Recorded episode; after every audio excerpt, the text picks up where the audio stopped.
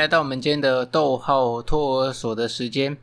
你是那种呃会愿意为别人付出，然后不求回报的人吗？还是你的身边有这种哦、呃，他常常为别人做了很多事情，或者是为很多事情起了一个很好的一个开端，但是呢，他把这样子的一个功劳最后不归属于他，因为他只是呃做了一个这样子的一个开端，帮别人起了一个很好的一个头，甚至呢。这些头、这些想法是别人可能终其一生都没有办法去想到的，这样子的一些事情啊、概念啊，或者是一个理论等等的。那如果你身边有这样子的一个人，甚至说你本身就是很乐意为了别人去做很多事情，然后你不会想要去呃强求什么功劳，就觉得说哦，我只是做了一点点小小的付出啊，你不觉得这是有什么好骄傲，或者是有好什么去跟别人去计较的？那你就是。呃，跟当初在心理学效应有一个贝尔纳效应当中的这个英国学者贝尔纳，他所带给别人的一个想法其实是一样的。这样子的一个贝尔纳效应，就跟我们刚刚所提到这个英国学者贝尔纳啊、有非常大的一个关系。他是一个天赋，他的天生很多事情的一个想法啦、洞察力都跟别人有很大的一个差别。在他当初在呃读书的时候，其实。在读书就呈现出来很大的对于包含说呃以晶体学啦或者是生物化学等等有很大的一个天赋，所以有人就断定说他如果毕业之后继续研究这一方面的一个知识，他一定能够获得呃诺贝尔奖。但是呢，其实这个贝尔纳他在毕业之后反而就开始去研究很多其他不一样的一个类型，等于说他选择了其他不同的一个道路，然后他慢慢的，因为我们刚刚前面所讲到，他是一个非常。具有洞察力的一位学者，那他常常会在生活当中，可能一个吃了一顿饭的一个时间，提出了一些想法。那这些想法，可能别人跟他吃饭的呃同时的这些同桌上面的一个人，会因为呃这一席话，就感受到哇，他有可能找到一个成功的一个契机，然后就进而去深入研究。那我们听到这边可以了解到，贝尔纳他是一个这样子。我们说是一个比较辅助型的一个人才嘛，他提出了很多相对的一些理论，包含说在晶体上面呢，生物化学的很多奖项，都是因为有他在啊灵感来临的时候，去提出这些想法跟理论，然后让其他的学者了解到说，诶，好像他所提出来的这个点有一些可以发展的内容，于是就深入的去研究，后续有很多学者也因此获得了啊相关的一个诺贝尔奖项。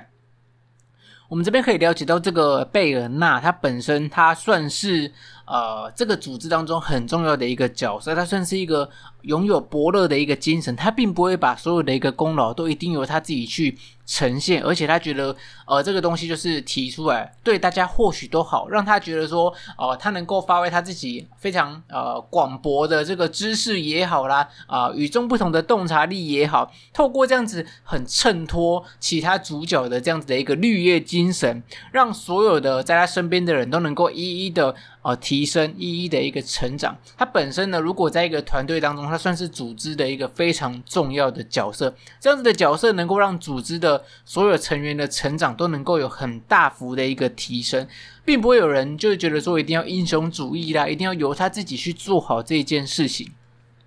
那透过他本身的一个洞察力，能够让别人去看到。哦，他们可能没有想过的一些事情之后，再去把它继续深入的研究下去。但是反过来讲的话，像贝尔纳这样子的一个学者呢，他呃见识非常的一个广博，但是呢，他却缺乏了一些比较呃深入性的研究。这些深入性的研究可能是他一大的一个缺点，因为他缺乏对一件事情再继续深入的一个研究，所以他没有办法啊、呃、继续把一件事情从。及格的这个分数做到接近一百分，然后就是这样子继续深入了这个功夫，他可能没有做的这么足，他可能只能为别人当一个开端。就像我们呃在玩很多游戏，他是就是算是一个比较辅助型的一个角色，这样子的一个辅助型的角色呢，你也不能说他不好，但他就是间接的去，哎，好像破音了，间接的去孕育出很多呃更有才识的学者，那运用他可能本身的一个。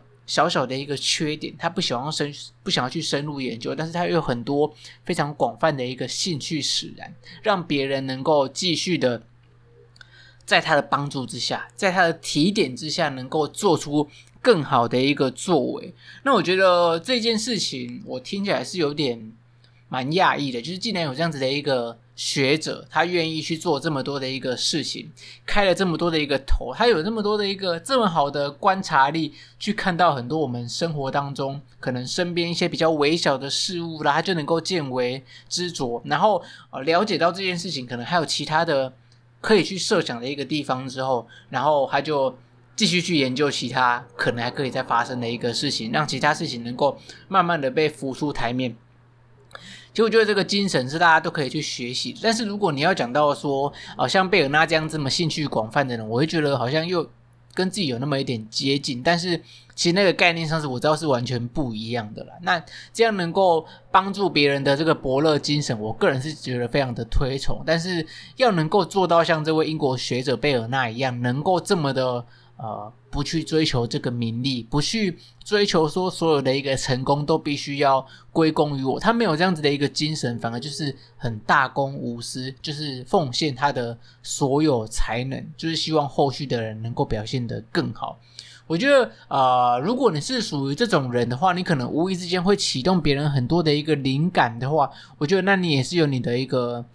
功劳所在啊，你就是功不可没的一个角色。如果没有你。提出这些想法的话，我相信很多人可能在人生当中呢、或者是在生命当中遇到很多过不去的关卡的时候，或许只需要你给他们一个新的方向。或许别人在商业失意的时候，你给他一个新的一个灵感，就能够让他呃东山再起。但是呃这样子的一个灵感，其实并不是每一个人都能够拥有的。所以如果你是像贝尔纳拥有这么多，在很多不同的呃。很多不同的一些呃领域上面有这样子的灵感的话，我觉得你也可以呃引以为傲啦。但是我觉得我们像我自己也是对很多兴趣都有所呃接触啦，对很多地方的呃内容学问，我都觉得说可以再多学一点。甚至在这这几年当中，我也是希望说自己能够啊、多学习到很多东西。但是你可能会说这样学很广泛，但是又不深入的过程当中，那我觉得。像是多奥托索还是能够提供大家一些包含说在生活上面的一些话题啦，心理学上面的一些话题，让你觉得学到一些新的知识当中，你有听到，你有觉得有兴趣的，你也可以继续深入的去观察它啊背后的一些故事发展啊，或者是当初会为什么会有这样子的一些缘由。那透过这样子的一个分享，我们能够呃让别人在生命当中有一些不一样的一些输入，你知道，透过自己呃，我会稍微去。强迫自己能够定期去出一些相关的一些内容，让大家在每一周的一些空闲时间都能够去吸取一些不一样的一个养分。那以上就是我们今天的一个分享。如果你有任何关于一些心理学的疑问啊，想要去了解的，你也可以去啊、在 Podcast 下面去留言。我们 Apple Podcast 可以给我们五颗星的一个评价。那关于一些比较私密的，想要跟别人讲，但是又不不好意思在公开场合讲的话，也欢迎寄信到这个逗号托所专属的 Gmail，我会不定期的拿出来跟大家做一份做一个分享。那我们今天的节目就到这边了，我是 Raymond，我们下次再见，拜拜。逗号托儿